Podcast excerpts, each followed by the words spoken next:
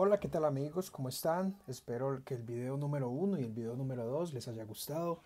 El día de hoy estaremos haciendo la reseña del capítulo número 3 del libro La batalla por el comienzo.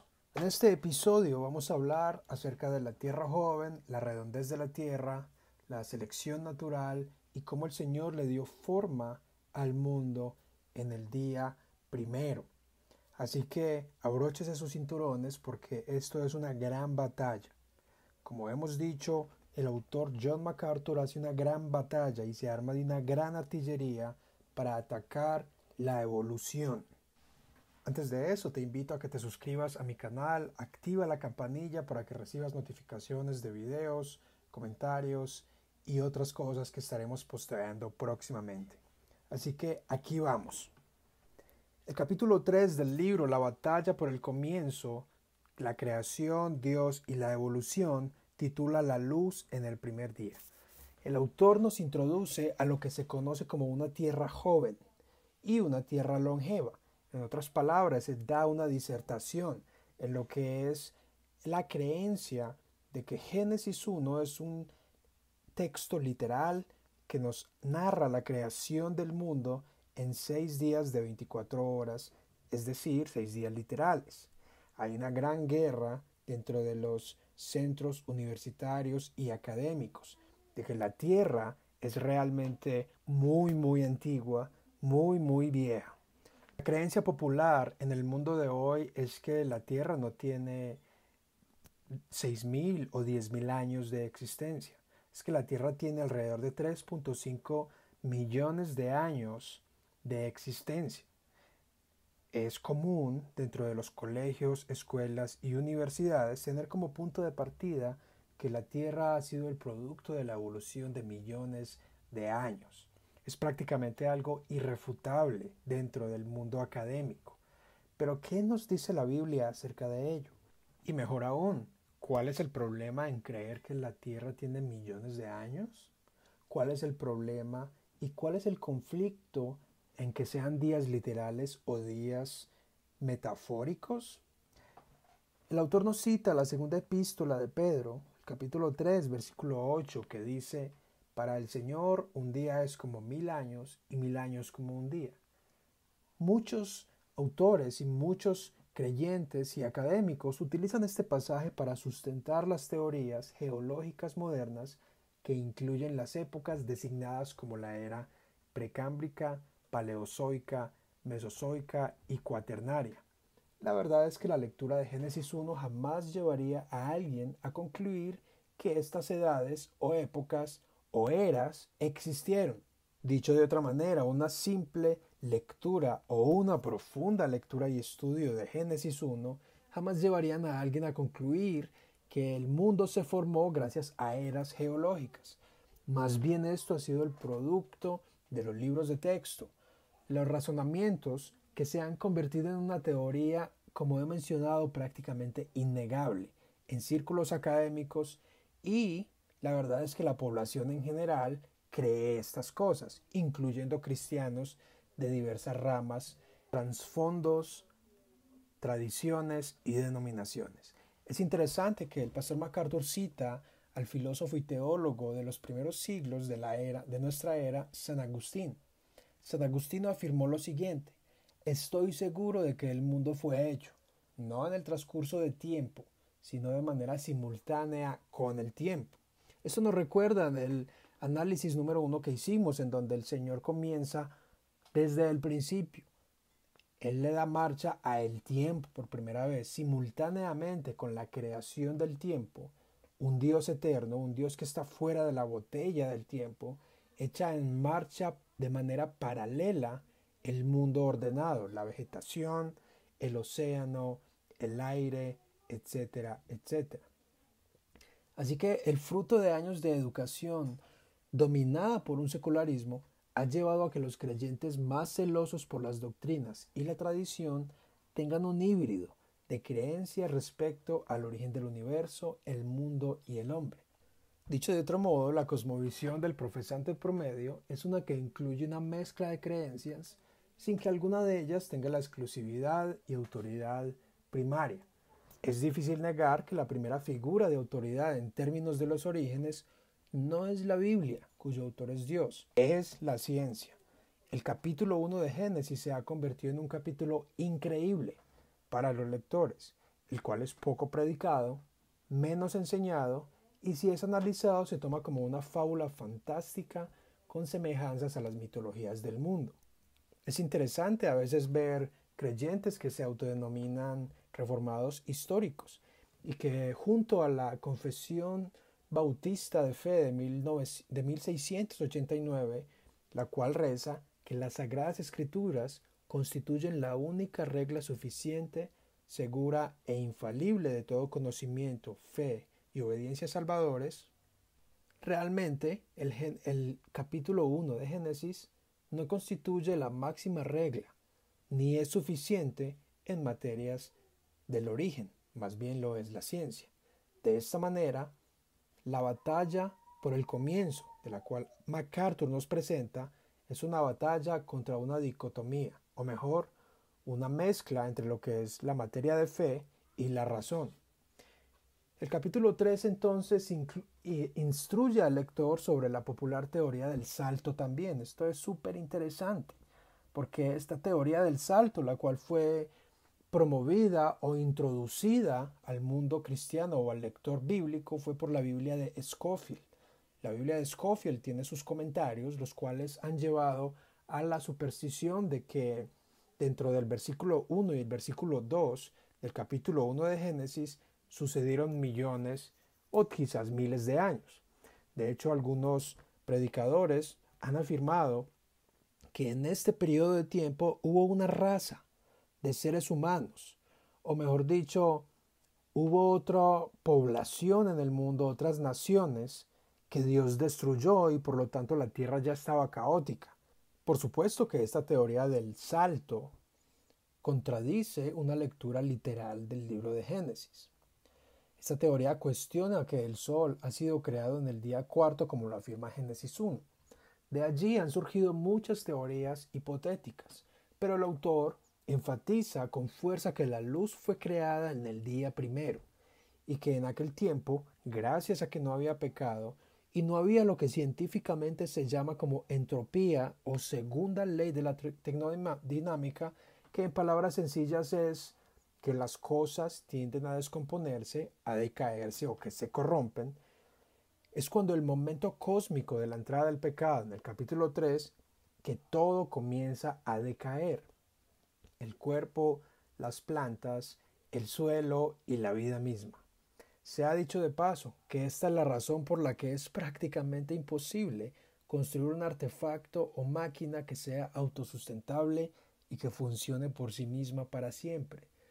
Por tanto, junto a otro grupo de científicos como Andy McIntosh, véase su libro Génesis para hoy, afirman que la luz era mucho más rápida que en nuestra actualidad en nuestros días se ha afirmado que la luz viaja alrededor de 300.000 kilómetros por segundo. Esto, desde la perspectiva que el libro nos presenta, se convierte en un argumento fuerte para dar razones de por qué la creación comenzó seis días literales de 24 horas y no millones de años. Pues si la luz podía viajar muchísimo más veloz que hoy en día, y de esta manera no es difícil afirmar que el planeta fue formado en seis días, pues si la luz podía viajar más, más rápido, es natural que toda la vegetación se formara tan solo en unas horas. Al mismo tiempo, el pastor MacArthur ataca la teoría de la generación espontánea. En resumen, el universo aparenta haber sido generado de manera espontánea por sí solo. No obstante, según la Biblia, Dios ordenó que se generara por fiat divino. Así que el origen del mal es un punto importante. No se puede leer el Génesis con el pensamiento de que el mal ya existía. El mal comenzó a existir a partir del capítulo 3. Y es cuando el mal entra en el mundo que entra la decadencia de las cosas materiales en el universo. Y antes de ello el mundo era bueno en gran manera. Así que la creencia de la teoría del salto y de muchas otras interpretaciones de que Satanás ya estaba merodeando la creación, contradice de frente la frase de Dios mismo que dice que vio que el mundo era bueno en gran manera. Hace a Dios mentiroso, porque si Él afirma que el mundo era perfecto o bueno en gran manera, ¿cómo podría estar Satanás alrededor, rodeando la tierra? ¿Y cómo podría Dios afirmar que el mundo era bueno en gran manera, teniendo el conocimiento que Satanás estaba alrededor? Es entonces que Dios mismo afirma al terminar su obra creadora que el mundo era bueno en gran manera. Vemos que entonces una lectura literal, y nos enseña el pastor MacArthur, no nos lleva a concluir que el mal ya existía, ni que fue generado el universo espontáneamente de la nada, ni que Satanás ya estaba caminando por la tierra, y que mucho menos habían ya naciones que habían habitado el planeta antes. Así que nuestro siglo se ha plagado de teorías, hipótesis y supersticiones, las cuales, por el pecado, nos inclinan a creerlas, pero que tienen poco fundamento bíblico. El autor invita y anima a los lectores de la Biblia a que lo lean tal y como es, un pasaje literal, un pasaje narrativo. Hablando de nuevo acerca del origen de la luz, que no es la misma luz del sol, la luz con la que el, primer día dice sea la luz, el autor MacArthur concluye, tal vez, como parece más probable, fue algún tipo de resplandor incorpóreo decretado por Dios para alumbrar su creación hasta que las lumbreras permanentes fueran puestas en su lugar. No debería ser difícil para nosotros creer que aquel cuya gloria se describe como luz pura y perfecta, pudiera ordenar que la luz apareciera antes de que hubiera estrellas o un sol que incorporara esa luz, reflejo de su gloria. Vale la pena mencionar que el autor acerta al decir de que en los primeros versículos de Génesis 1 el Señor dice, creó Dios. Y eventualmente cuando la narrativa incluye el sol, la luna y las estrellas, el, el pasaje de la Biblia no utiliza el verbo creó, sino el verbo hizo. Este verbo significa estableció, es decir, puso algo en su lugar con una materia prima que ya existía.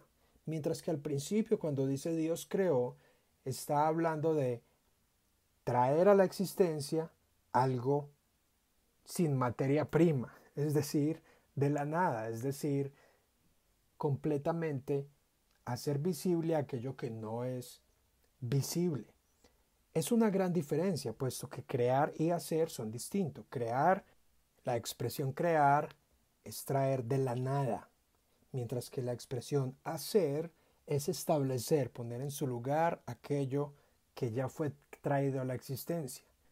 Por supuesto que algunos autores, como por ejemplo el biólogo Richard Dawkins, el quien se ha denominado uno de los cuatro jinetes del ateísmo, afirma que Dios es como si fuera un mago, que creer en que Dios creó o hizo de la nada las cosas es como si fuera un gran mago.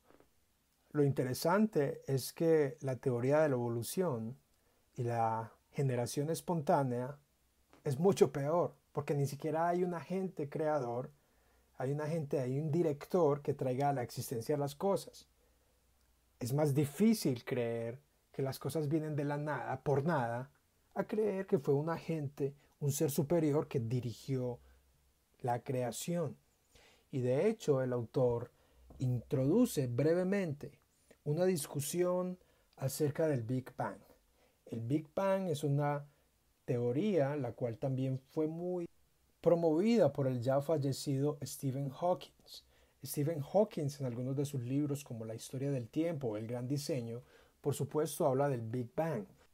El Big Bang es aquella teoría que habla de que en una milésima, infinitésima, milésima de segundo hubo una gran explosión que comenzó desde lo más pequeño y miniatura hasta traer el universo expandido y gigantesco como lo conocemos.